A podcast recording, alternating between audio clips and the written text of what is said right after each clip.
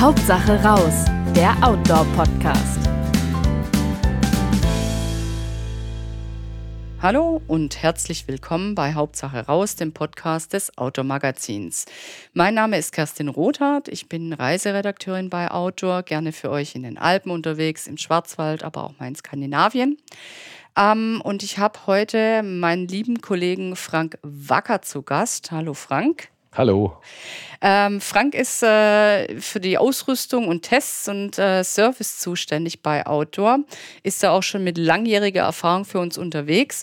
Und heute möchten wir uns über das Thema Trekkingjacken unterhalten. Also ihr werdet, äh, wenn ihr gut zuhört, alles über Trekkingjacken wissen im Anschluss an unser Gespräch. Ähm, Frank, da fange ich doch gleich mal ähm, mit der ersten Frage an. Was ist eigentlich eine Trekkingjacke? Weil es gibt ja auch noch so Begriffe wie Regenjacke, Wanderjacke oder Alpinjacke. Kannst du uns da eine kurze Definition geben?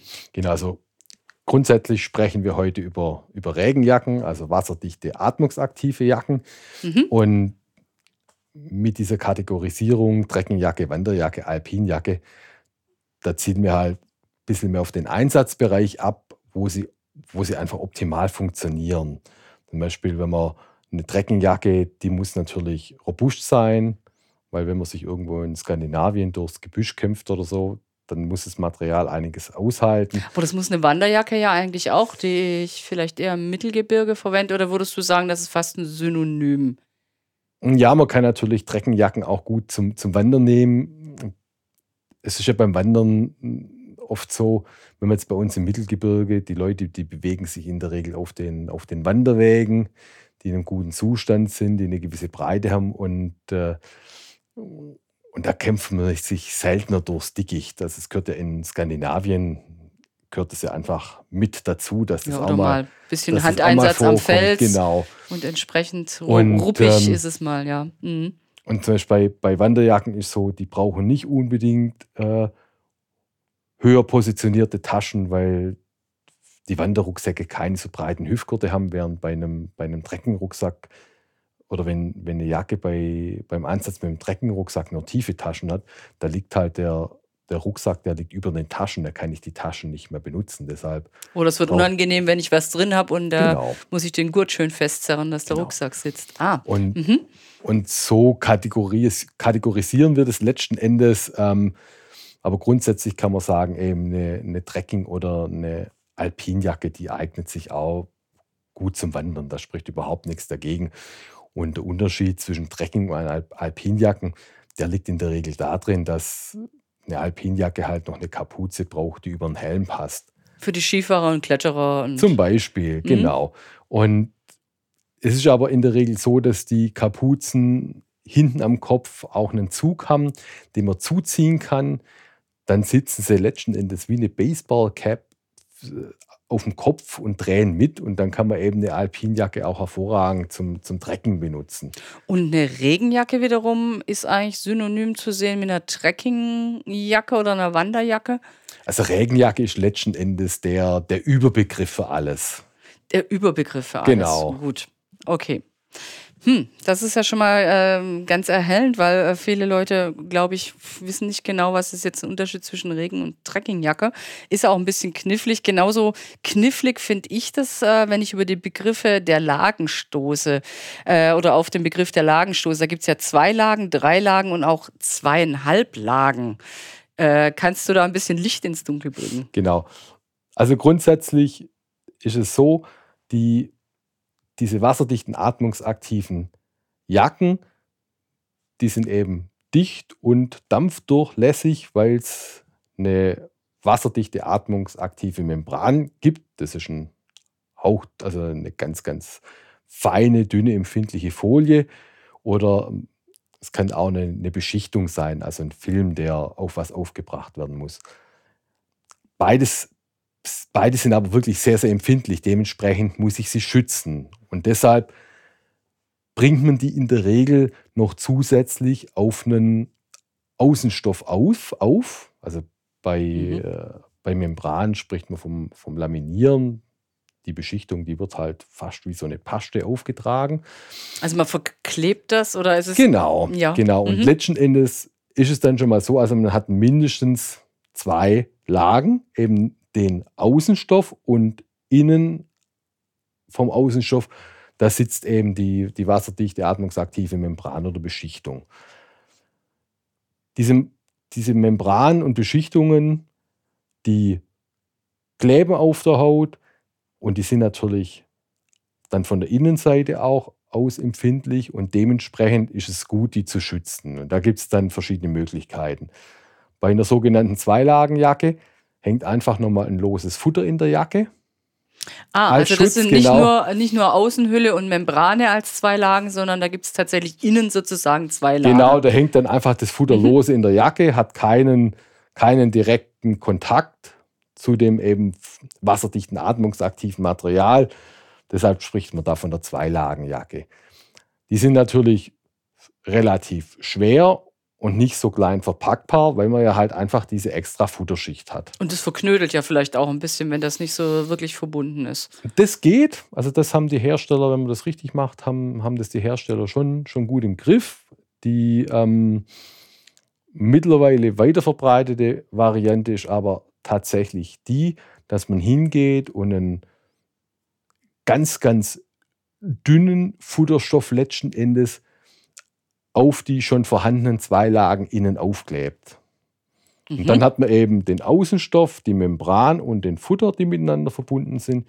Die verstärken sich dann sogar gegenseitig. Da kann man mit leichten Geweben schon echt erstaunlich robuste Materialien hinbekommen. das ist dann aber immer noch eine Zweilagen. Nein, das ist dann das Dreilagenlaminat. Weil Das ich habe ja, genau, ich habe ja dann mehr oder weniger die drei Schichten Außenstoff, Mhm. wasserdichte atmungsaktive Membran und Futter, die alle drei miteinander verklebt sind. Und da sitzt ja die Membran auch mehr oder weniger wirklich optimal geschützt zwischen diesen beiden, beiden Stofflagen. Und dann gibt es ja noch zweieinhalb Lagen, wo Genau. man sich fragt, sind dann, dann nur der Körper irgendwie dreilagig und der Rest zweilagig? Könnte man fast annehmen. Nee, bei zweieinhalb Lagen ist letzten Endes so, statt der inneren Futterschicht einfach nochmal eine Beschichtung aufgetragen. Die ist noch leichter als das Futter. Das geht oft auch, geht oft auch preisgünstiger. Und, ähm, und Ja, wird es spricht man halt, aufgesprüht oder aufgeklebt nochmal? das wird letzten Endes. Das also ist ja keine Folie am Stück, Nee, die man nee, da nee, das- aufbringt, die- sondern diese- irgendwie Material, die diese, man, das man also aufträgt. Diese Beschichtung, das muss man sich wie eine Paste Mhm. vorstellen, die, die letzten Endes aufgetragen wird. Und da kann man dann auch noch Prägungen reinmachen, damit es äh, noch auf, angenehmer auf der Hand liegt. Es gibt dann zum Teil, wird äh, Kohlenstoff mit eingelagert, um es noch äh, zu hautfreundlicher, machen. hautfreundlicher Mhm. zu machen. Okay. Also da gibt es auch verschiedene Varianten. Und die Idee dahinter ist halt einfach, dass die Jacken nochmals leichter und, äh, und kleiner verpackbar werden. Aber äh, reibt sich so eine aufgebrachte Paste nicht schneller runter, als wenn ich äh, echte drei Lagen habe und die miteinander verbinde? Also man kann schon so, kann schon sagen, dass das grundsätzlich vom Konstruktionsprinzip ein Dreilagen-Laminat das robusteste Laminat ist, dass man bei zweieinhalb Lagen schon sagen muss, also das sind eigentlich Regenjacken für Sommertouren, wo man sagt, okay, die stecken die meiste Zeit im Rucksack. Wenn es dann mal regnet, hole ich sie raus, ziehe ich sie an. Die eignen sich auch nicht für den täglichen Gebrauch. Also Leute, die ihre Regenjacke wirklich auch im Alltag fast täglich nutzen wollen oder sowas, da kann man nur sagen, Finger weg von zweieinhalb Lagenjacken, weil das machen sie je nach Dicke vom Material vielleicht ein, zwei Jahre mit, dann, dann werden sie undicht. Also da muss man aufpassen. Auch da Aber die Membran dann auch brüchig? Oder ähm, insgesamt löst sich das Material ein bisschen auf? Oder wie muss ich mir das vorstellen? Also es ist tatsächlich so, wenn es jetzt eine, wenn das Material in Beschichtung sind, dann kann es sein, dass man die Beschichtung abreibt Mhm. oder Gerade oder so Sachen wie Ellbogen, denke ich mal, da, Beispiel wo man immer genau rumschubbelt. oder wenn man sie halt zum Biken ansieht am, am Rücken mit, mit dem Rucksack, wo, wo dann vielleicht auch Dreck hinkommt oder sowas, also Schmutz, dass das auch da der Schmutz, der wirkt ja wie Schmirgelpapier, Mhm. dass, dass das die Materialien beschädigt. Man muss da aber immer auch wissen, es kommt natürlich immer auch darauf an, wie robust ist der Oberstoff. Also Ja. ich kann ja, wenn ich eine, wenn ich ein drei Lagen Material habe mit einem ganz, ganz feinen Oberstoff, dann ist die natürlich auch nicht so robust wie ein Modell mit einem dicken Zähnoberstoff. Guter Anhaltspunkt ist da die sogenannte Denier-Zahl. Die, die ist letztendlich das Maß für das, für das Wadengewicht. Und, ähm, und da kann man sagen, zum Beispiel Ultraleichtstoffe mit 15 äh, Denier oder noch weniger, also die sind schon, die sind schon auch ein bisschen empfindlich. Da muss man aufpassen. Man hat eine gute Stärke, so für strapazierfähige Trecken- und Alpinjacken sind 30, 30 bis 80 Den und super robuste Modelle, die haben dann schon auch mal 100 Den. Ähm, das ist aber auch immer angegeben auf den, auf den Tags. Also, also kann man das, wenn ich in den Laden gehe, kann ich dann drauf gucken und mich einfach an dieser Zahl auch ein bisschen orientieren. Also im Laden findet man es selten, das ist nicht direkt an, an den Jacken dran die meisten Hersteller, die geben das tatsächlich bei der Materialbeschreibung, geben die das an, zum Beispiel im Internet. Oder ich frage äh, den Verkäufer vor Ort. Ähm, na, also die im, äh, Handel sollten ja auch gut Bescheid wissen über Materialien. Da kann man sich auch gleich ein bisschen Know-how abholen. Genau. Und, und dann ist schon so, also das, man kann nicht grundsätzlich sagen, dass jetzt ein äh, 80 Den-Material immer robuster als ein 40 Den-Material. Da kommt es auch darauf an, wie eng wird der Stoff geworben, wie, wie stabil ist Faden. Also bei Gore Gore-Tex ist zum Beispiel so, die haben ähm, von ihren robusten Pro-Materialien, da gibt es in der einen Kategorie einen 30 Denier-Stoff, der genauso robust ist wie der 40 Denier-Stoff. Das konnten sie aber nur dadurch erreichen, dass sie ein neues Spinnverfahren fürs Garn entwickelt haben. Mhm. Okay. Genau. Also, ja gut, das äh, sieht genau. man als Laie dem Stoff wahrscheinlich Nein, wirklich nicht an. Nee, das sieht man dem nicht an, sondern da kann man, da ist letztens wirklich so, ähm, es setzt ein gewisses Vertrauen voraus oder beziehungsweise wenn ich jetzt halt äh, zum Beispiel Gore-Tex-Materialien habe, da kann ich in der Regel davon ausgehen, dass die wirklich, dass die wirklich robust sind, weil die testen sie auf den, auf den Abrieb. Wir haben es aber Das ist ja auch so eine, soweit ich weiß, eine der ersten Membranen oder die erste Membran überhaupt, die atmungsaktiv und wasserdicht war. Genau, die waren also, also die haben die nur wirklich Erfahrung über all die Jahre, Jahrzehnte inzwischen, glaube ich. Die, ha die haben es erfunden und mhm. das, also, und es gibt mittlerweile wirklich auch andere äh, Membranen, die hervorragend funktionieren. Also da kann man jetzt nicht sagen, irgendwie äh, nur Gore und alles andere taugt nichts. Dem ist nicht so, sondern äh, da gibt es wirklich auch hochfunktionelle Alternativen, wo man auch so ein bisschen gucken kann, gucken darf, was passt eigentlich optimal zu mir. Also wir stellen das bei unseren Tests immer wieder vor, dass man, dass es eigentlich so ist, dass die Materialien auch so ein bisschen ihre eigene Charakteristik haben. Es gibt Materialien, die sind halt super atmungsaktiv, aber vielleicht nicht ganz so robust. Dann gibt es robustere, die eben ähm, super haltbar sind. Dann gibt es Membranen, die äh, besonders geschmeidig sind, aber vielleicht nicht ganz so atmungsaktiv. Also es ist halt wieder eine individuelle Sache, kann man genau, sagen. Ne? Genau. Ähm, Apropos individuell und ausprobieren, auf was muss ich denn beim Kauf achten? Angenommen, ich bin Durchschnittswanderer, gehe eher ins Mittelgebirge, ähm, vielleicht mal eine, eine Hüttentour mit einem 10 Kilo Rucksack, maximal 15 Kilo. Wie, wie gehe ich da vor? Was suche ich mir da für eine Jacke aus? Oder auf was, was muss ich achten, dass es passt für mich? Genau.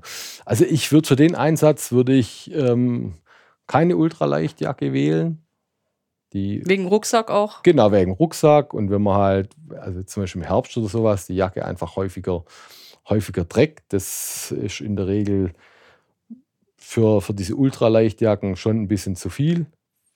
Bei denen ist es wirklich so, hier reine Tagestouren, im Idealfall im Sommer. Akuter Notfall, genau, es regnet, ich ziehe genau, das Ding an. Genau.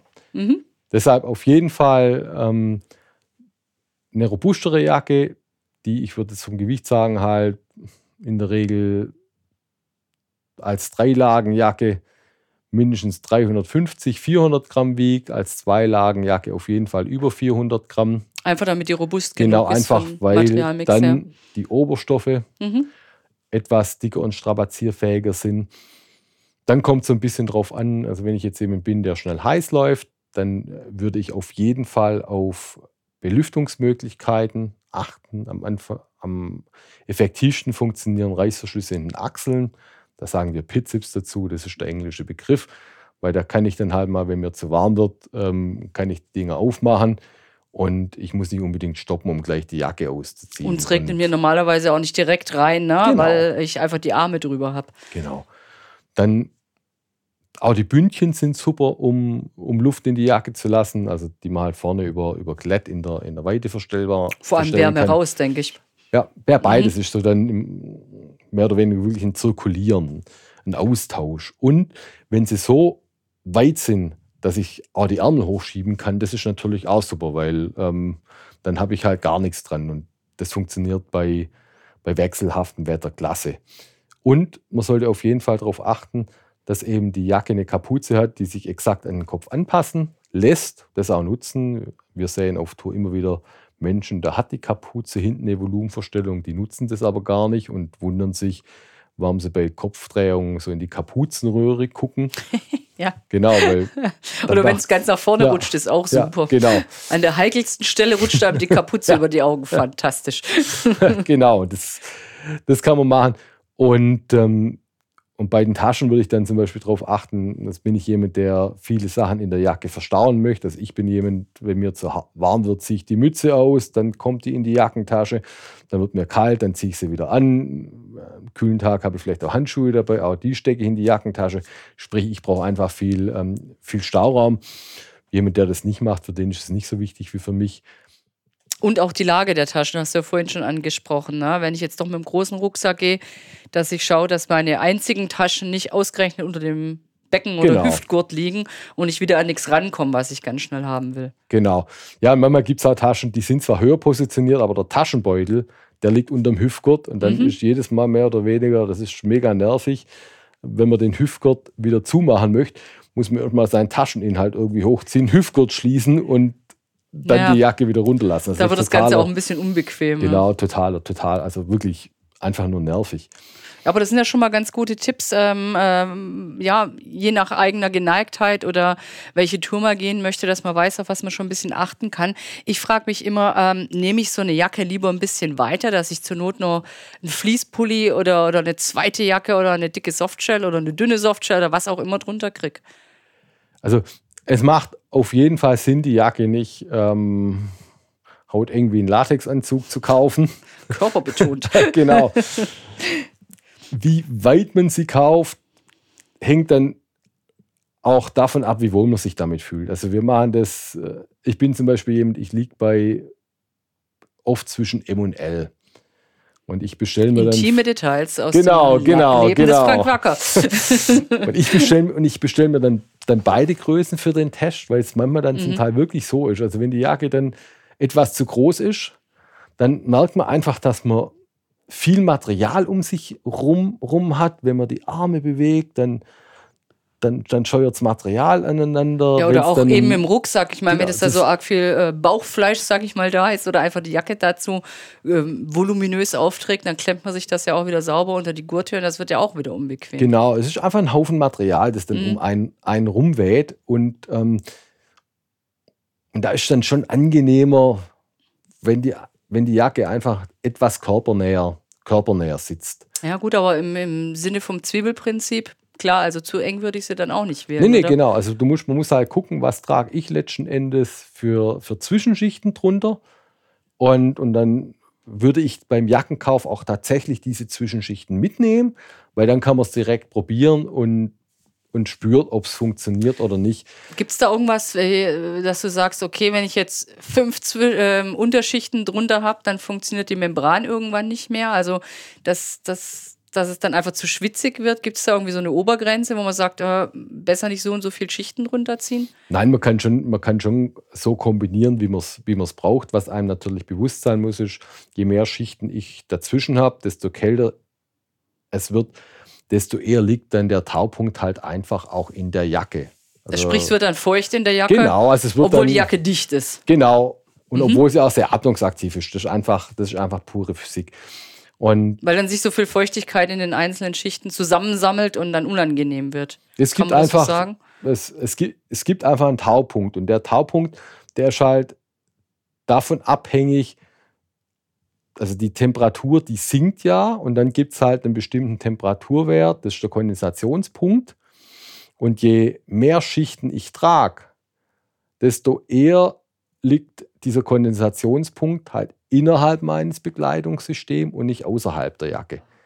Das ist, aber das ist einfach, ja, das ist, das ist pure Physik und meine Güte, wenn mir kalt ist, dann muss ich mich ja auch so anziehen, dass mir, dass ich mich wohlfühle und äh, ja, dann ist es halt so, dass der Kondensationspunkt halt unter Umständen in der Jacke liegt. Also wenn es sehr feucht wird, wäre es vielleicht sogar ratsam, ein bis zwei Schichten drunter abzulegen also es ist grundsätzlich so, wenn man merkt, dass einem zu warm wird, dann ist es besser, Schichten auszuziehen. Das ist ein großer Fehler, den vor allem Anfänger häufig machen, dass sie sich zu warm anziehen. Ja, und dann so lieber genau, ein bisschen mehr und. Genau, mh. also da sollte man auf jeden Fall, sollte man auf jeden Fall nach, nachjustieren. Was wir aber auch gemerkt haben, nochmal zu den Zwischenschichten, also wir haben gemerkt, dass die Funktionswäsche, also das Base Layer, mhm. eine unglaublich wichtige Rolle spielt. Also wir haben das bei Tests. Also da nicht doch sagen, ach, das Baumwoll-T-Shirt tut's, sondern nee, nee. schauen, dass das zusammenpasst, dass es Merino-Wolle genau. oder genau, da muss man, da muss, da muss man auch gucken, als zum Beispiel mein Kollege, der, der Boris Nilka und ich, wir können mit Wolle nicht so viel anfangen, weil wir in Wolle echt relativ schnell heiß laufen. Das ist, Wolle hat keine so starke Kühlwirkung wie eine richtig gut gemachte Synthetikwäsche. Da, das sehe ich wieder, also für mich ein bisschen anders, wenn ich mehrere Tage unterwegs bin, ähm, dann müffelt Wolle einfach nicht so stark. Ne?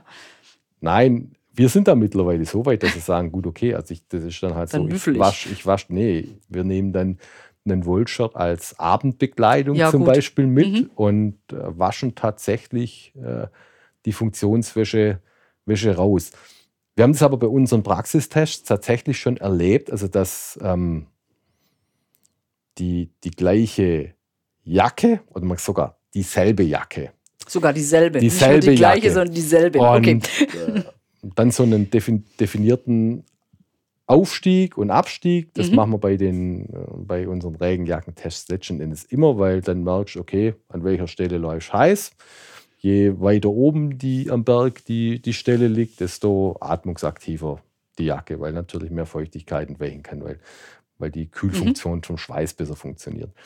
Und mit gut kühlender Funktionswäsche und schlecht kühlender Funktionswäsche hat man, hat man das Gefühl gehabt, das sind zwei, das eine ist eine super atmungsaktive Jacke und die andere Jacke, die ist ähm, ja, eher weniger atmungsaktiv.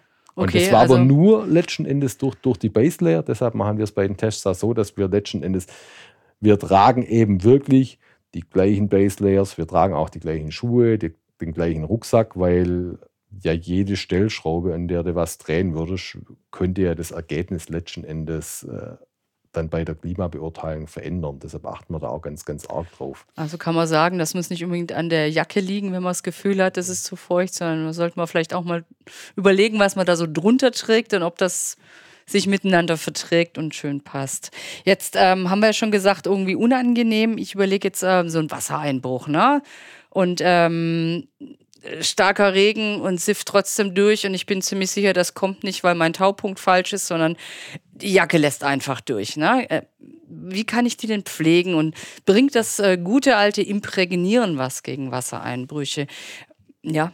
Also vielleicht grundsätzlich die, also Regenjacken, die sind nicht deswegen dicht, weil der Außenstoff imprägniert ist, sondern sie sind dicht, weil eben die Membran oder die Beschichtungen, die auf ihnen am Außenstoff angebracht sind, dass, dass die dicht sind und auch wenn, sie dies, wenn sich der Oberstoff vollsaugt, weil die Imprägnierung durch Schmutz, durch den Lauf der Zeit nachlässt oder sowas, dann ist das Material in der Regel noch dicht. Natürlich kann es sein, Und ich imprägniere aber lieber, damit ich eben nicht die feuchten Flecken habe, die mich runterkühlen zum Beispiel. Genau, also was passiert, warum sich oft auch klamm anfühlt, ist halt eben das, dass äh, wenn sich das Außenmaterial vollsaugt, dann sinkt der Taupunkt im Innern der Jacke. Ah. Und die Feuchtigkeit kondensiert aus. Also da gibt es auch Forschung von der Material, der Eidgenössischen Materialprüfanstalt in St. Gallen, die haben festgestellt, dass die, die Atmungsaktivität von Materialien bis zu 80 Prozent zurückgehen kann, wenn es sich vollsaugt. Also ist Imprägnieren insofern schon schlau, das erhöht eigentlich nicht die Wasserdichtigkeit, sondern ist so ein Nebeneffekt. Ähm, genau, also es erhält dir letzten Endes die Atmungsaktivität bei Regen mhm. und außerdem ist es auch so, also eine vollgesogene Jacke, die wird richtig schwer, die hängt dann sprichwörtlich wieder ein nasses Sack am Körper. Und also ich finde, das kühlt auch immer genau. extrem runter, ob es ja, ja. jetzt ähm, einfach das Nasse ist direkt oder weil es eben nicht mehr so gut raustransportiert wird an der Stelle.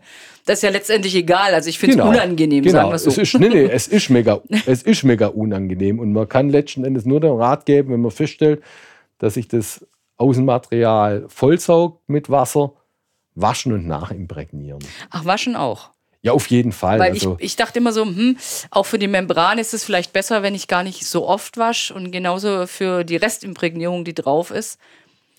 Nee, also grundsätzlich ist sogar so, wenn man seine Jacke nicht regelmäßig wäscht, geht sie eher in die Knie, wie wenn man das macht. Also es gibt Hersteller, die Wegen sagen. Schmutz oder? Ja, und es scheint auch so zu sein, dass es den Materialien einfach gut tut. Also A, wirklich Schmutz und halt Körperfette und sowas, aber das scheint den Materialien einfach ab und an auch gut zu tun, äh, wenn, sie, wenn sie mit Wasser in Kontakt kommen. Das ist Total. jetzt überraschend, weil ich dachte gerade durchs Waschen, da ist ja doch ein gewisser Abrieb da, sie wird äh, rum und um geknickt, äh, vielleicht auch ein bisschen derber, als wenn ich damit unterwegs bin. Nee, also Waschen tut gut. Äh, mindestens einmal, vielleicht sogar eher zweimal im Jahr. Also ich habe bei mir im Schrank so ein paar Referenzjacken, die ich dann bei Verlauf, Ver, ähm, Vergleichsläufen immer wieder anziehe.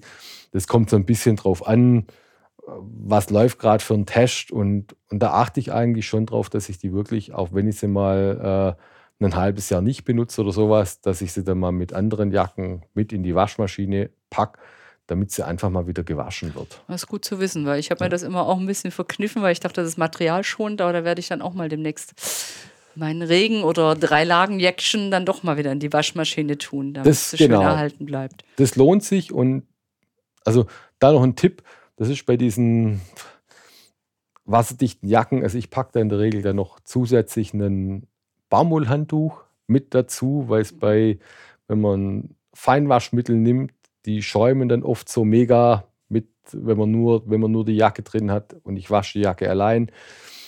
Ähm, dann nimmt das Baumwollhandtuch die Feuchtigkeit auf und auf jeden Fall noch einen, einen extra Spülgang machen, damit mhm. die Waschmittelreste so richtig gut aus dem Material rauswäscht, weil Waschmittel ja die Aufgabe hat, auch die Oberflächenspannung vom Wasser zu brechen, zu zerstören, damit es gut in die Faser eindringt. Und wir wollen ja, das ja will man bei der Jacke genau, jetzt wiederum nicht so genau, gerne haben. Wir wollen ja genau das Gegenteil. Und, und dann die noch feuchte Jacke imprägnieren und danach, wenn möglich, für mindestens eine Stunde in Trockner. Und wenn man keinen Trockner hat? Man kann es mit Föhn machen. Bei den Imprägnierungen zeigt aber die Erfahrung, dass, auch wenn die Hersteller das Gegenteil behaupten, dass einfach eine gewisse Hitzedauer, die muss gar nicht mega heiß sein, dass ein Trockner nur auf Schontrocknen stellt, sondern dass einfach die Dauer besser ist. Und das kriegt man mit dem Föhn und mit dem Bügeleisen natürlich nicht so gut hin. Ich habe es auch schon so gemacht, dass ich zum Beispiel vorher geguckt habe, Backofen, 50 Grad. Das war gerade meine äh, Überlegung. Genau. Da dachte ich aber, ob ich jetzt irgendwas mit Imprägniermittel behandeltes in Backofen tun möchte, das ist die nächste Frage. Ne? Hm. Ach naja, wenn du irgendwelche Silikonbackform hast oder sowas, dann kannst du auch, okay. dann kannst du auch deine, ja, deine Jacke reinpacken. Also das habe ich auch schon probiert und man könnte es ja auch in eine, ähm, also ich habe davor erstmal eine Blaschichthüte im Backofen bei 50 Grad ge gepackt, um zu gucken, ob die nicht schmilzt. nachdem die nicht geschmolzen ist, habe ich gedacht, okay, dann passiert an meiner Jacke nichts. Und dann habe ich sie in die Blaschichthüte gepackt und habe sie so im Backofen gelegt. Das, das ist eine gute Idee, weil ich habe nämlich keinen Trockner. Ich wollte schon überlegen, auf wie mhm. viel Grad ich das vielleicht einstellen genau. kann. Ich würde es vielleicht mal mit 40 oder so probieren, vorsichtshalber. Und dann äh, ein Stündchen backen sozusagen. Genau. Ober-Unterhitze, Umluft ein Stündchen. Umluft. Wenn der Backofen das kann, das ist noch besser und, und genau. Ja. ja, aber gut zu wissen, weil ähm, jetzt nur zum Jacken imprägnieren würde ich mir jetzt nicht unbedingt einen Trockner kaufen wollen und zu Nachbarn rennen, so, öh, kann ich mal euren Trockner, weil ich muss da dringend was imprägnieren, das ist vielleicht auch nicht so das. Ähm, ja, das waren ja schon wieder äh, herrliche Hausfrauentipps. ist aber gut zu wissen, weil das sind so Sachen, die man sich ja wirklich fragt. Ähm, Jetzt ist der Anlass unseres Gesprächs ja auch ein bisschen ähm, euer aktueller Test oder unser aktueller Test. Der kommt in der 11er Ausgabe 1122. Der EVT ist am 11.10. Da liegt das Heft am Kiosk. Ähm, Stelle ich auch noch in die Show Notes rein, ähm, dass jeder nachgucken kann, wann er das Heft erwerben kann, um den aktuellen drei Lagen äh, von Frank Wacker eben vielleicht lesen zu können oder sich da noch ein bisschen genauer reinzuknien, zu schauen, was gibt es aktuell am Markt. Frank, magst du allgemein noch ein bisschen was zu dem äh, Test sagen, wie viel ihr getestet habt und neue Erkenntnisse womöglich daraus? Gern. Also wir haben 21 Modelle für Damen und Herren getestet von 180 bis 800 Euro. Oh, weite Spanne. Genau, große Spanne. Also äh, auch die Jacke für 180 Euro, die hat uns echt begeistert. Also das wollte das ich nämlich gerade fragen. Genau, das ist super. Mhm. Das sind Jacken letzten Endes, also eine Erkenntnis ist, dass es eine unglaubliche Bandbreite in unterschiedlichen Jacken gibt, eben gut und günstig, äh, ultra robust und ultra teuer, ähm, super Allrounder, die so in der, in der Mitte liegen. Also es war kein Ausreißer dabei, wo du sagst, puh, also die, die billige oder die günstige Jacke taugt gar nichts oder die teuerste, da brauchst du nicht so viel zahlen, also kann man gar nicht so sagen. Nee, also es gab eben wirklich keinen Ausreißer da, dabei, das ist nicht immer so. Aber es ist schon so, dass viele Jacken so ein bisschen so eine eigene Charakteristik haben. Und das ist. Da sind wir ja wieder bei dem Ding, wer braucht es für was. Ne? Genau. Und, und das bietet natürlich auf der einen Seite den Vorteil, wenn ich genau weiß, was ich will, dann kann ich mir die Jacke kaufen, die optimal zu meinem Einsatzbereich passt. Das ist dann super. Die Gefahr besteht aber halt auch, wenn ich die falsche Jacke kaufe, dann werde ich halt nicht so richtig glücklich damit. Also wir haben von Adidas zum Beispiel eine, eine super leichte Drei-Lagen-Jacke drin, die nur 260 Gramm wiegt. Die hat auch einen neu entwickelten Reißverschluss, wo es so ist, dass der Reißverschluss direkt ins ähm, Jackenmaterial letzten Endes eingeklebt wird und nicht zuerst auf ein zusätzliches Trägerband aufgebracht wird, was normal ist. Dadurch ist der viel geschmeidiger. Die Jacke beult vorne nicht, nicht so aus. Also macht gerade bei so einer super leichten Jacke natürlich noch mehr Sinn. Aber das ist eben so, also mehr als 15 Kilo Gesamtgewicht sollte der Rucksack nicht haben. Oder wenn ich jemand bin, der sich wirklich auf Tour tagelang durchs, durchs Dickicht robbt oder an Felsen entlang schraubt, dann ist die Jacke auch nicht optimal dafür. Ja, so jemand wird ja auch wahrscheinlich mehr als 15 Kilo auf dem Rücken dabei haben. Außer er ist im absoluten Survival-Modus und möchte sich äh, nur aus Dingen aus der Umgebung ernähren und unterhalten. Genau. Dann haben wir auf der anderen Seite eben die robusteste Jacke. Ähm, die Arcturix, die ist eben wirklich, also die robusteste Drei-Lagen-Jacke, die wir bis jetzt getestet haben, muss man ganz klar so sehen. Also mega haltbar, mega teuer mit 800 Euro. Gut, wenn sie dafür lange hält, äh, hat es ja auch irgendwo seine Rechtfertigung. Das macht sich auch genau. Aber das Material ist nicht ganz so atmungsaktiv, atmungsaktiv wie andere Materialien im Test. Also da ging es mir jetzt zum Beispiel so auf, auf Trekkingtour, da habe ich richtig gemerkt, wie die Jacke bei mir ans Limit kam. Deshalb wäre für mich persönlich. Weil die, die Jacke, zu warm wird oder dir genau, wird zu warm. Genau, da merkt man einfach, dass der Schweiß nicht mehr so effektiv verdampfen kann wie ähm, bei den noch atmungsaktiveren Modellen im Feld, zum Beispiel von Neurona oder Mountain Equipment, äh, die, die auch ein Gore-Tex-Material äh, haben, aber das eben auf stärkere Atmungsaktivität getrimmt ist und ich auch super robust, aber nicht ganz so robust wie das Arctrix-Material. Und, ähm, und da merkt man eben, genau, okay, ich muss genau, also ich muss mir schon überlegen, was ich eigentlich brauche, was ich will. Und erst dann sollte ich mich an den Kauf von der Jacke machen. Aber da geben ja eure Testbriefe auch recht gut Aufschluss Da steht ja auf alle Fälle drin, für was man die benutzen kann. Genau. Also, das, Also das ist schon mal eine super Orientierungshilfe, denke ich. Und wenn man sich dann noch eine Fachberatung in, in einem Outdoor-Fachgeschäft eben holt, ähm, sagt, äh, da und da liegen meine Tendenzen, die, die, die Jacke könnte ich mir gut vorstellen. Und man kann die dann vor Ort vielleicht noch anprobieren. Ich glaube, dann ist man auf der sicheren Seite, dass man eben keine Kaufenttäuschung hat nachher. Nein, genau. Also das machen wir auch. Deshalb, deshalb testen wir auch die, die Atmungsaktivität.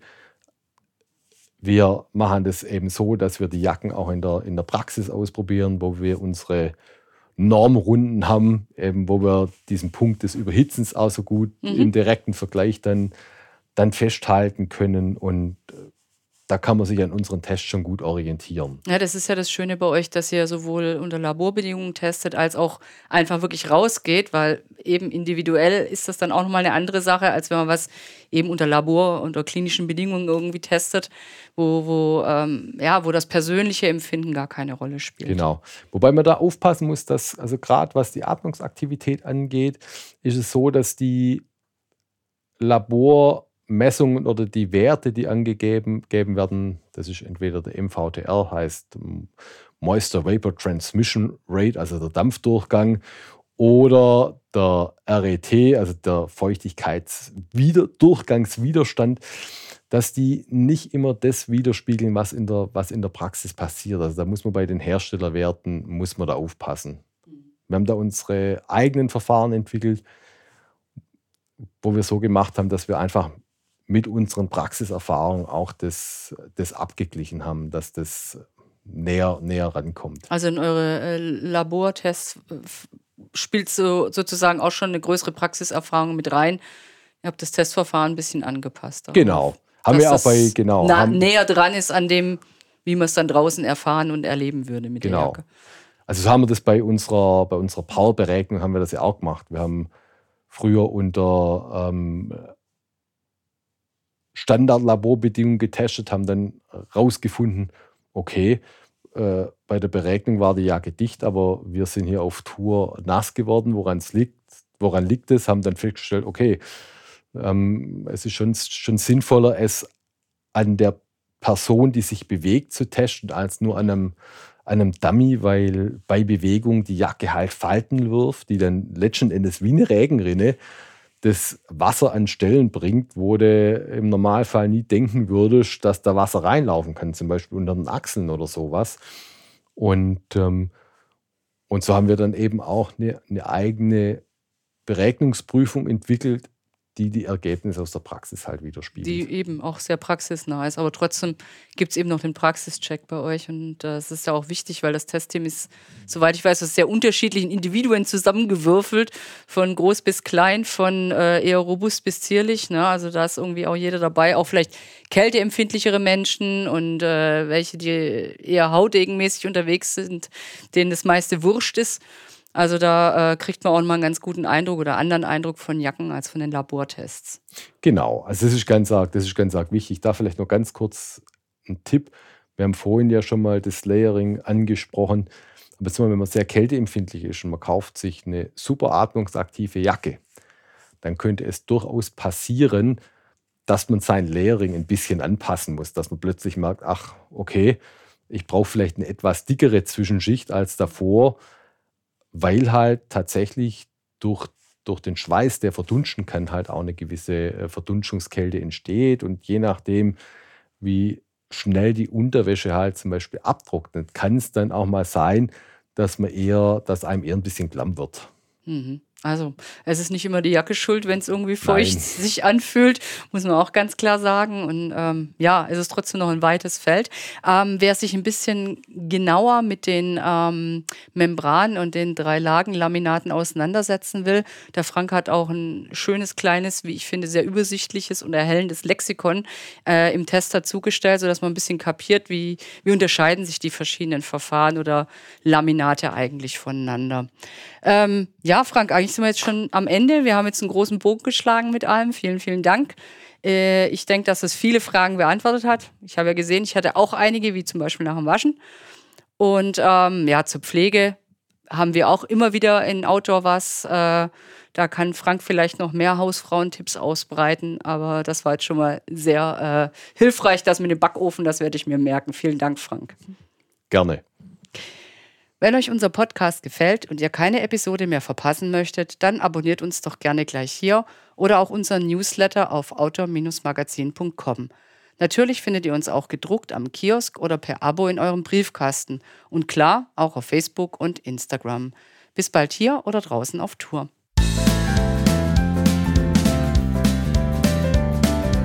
Hauptsache raus, der Outdoor-Podcast.